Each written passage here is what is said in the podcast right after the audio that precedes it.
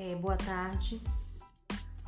Nessa tarde é, queremos falar um pouquinho sobre o governo imperial de 1824 a 1890.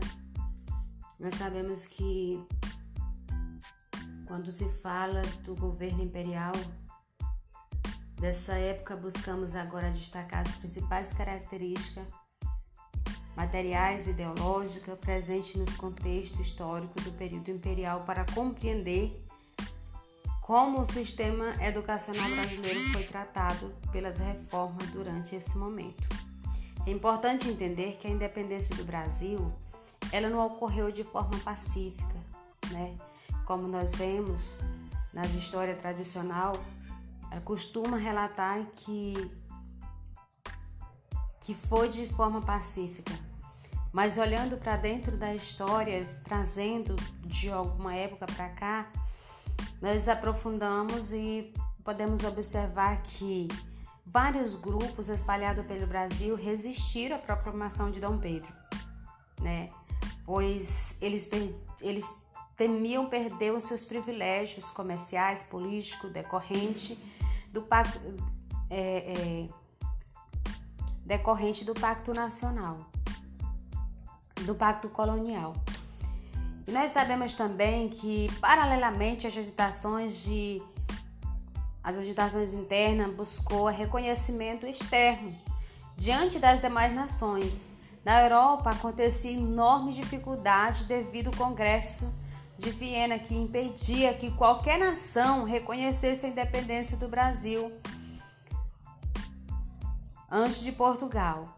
No entanto, os Estados Unidos já agiu diferente, ele contrapondo-se ao Congresso através de doutrina.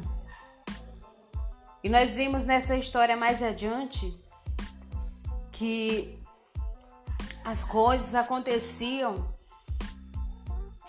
é, e cada vez que mudava-se de governo, de presidência, as burocra a, burocracia aumentava, o, algumas coisas progrediam e outras regrediam.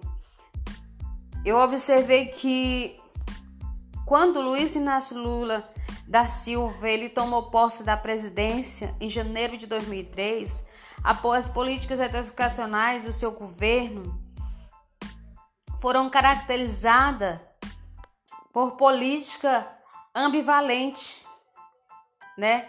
Pois apresentaram rupturas permanentes em relação às anteriores. E nós vemos exemplos, a instituição do Fundeb como um fundo de financiamento que cobre a educação básica.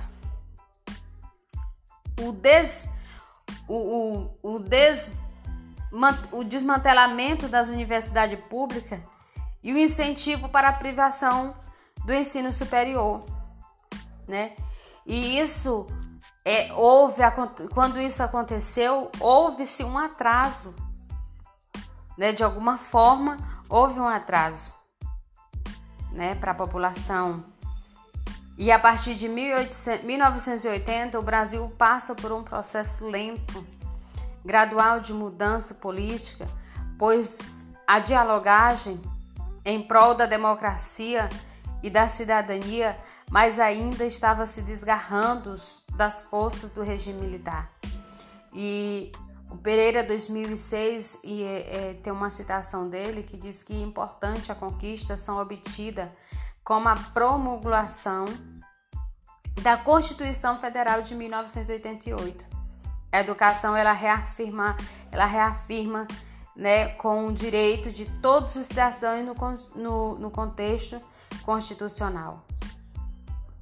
E só daí, a partir de 1990, a educação passa a ser compreendida pelos critérios do capital devido à consolidação de neoliberalismo pela presidência de Fernando Henrique Cardoso, né, que subordinou progressivamente a economia, a economia e ao domínio do capital internacional.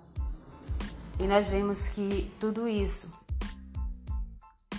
teve uma mistura, né?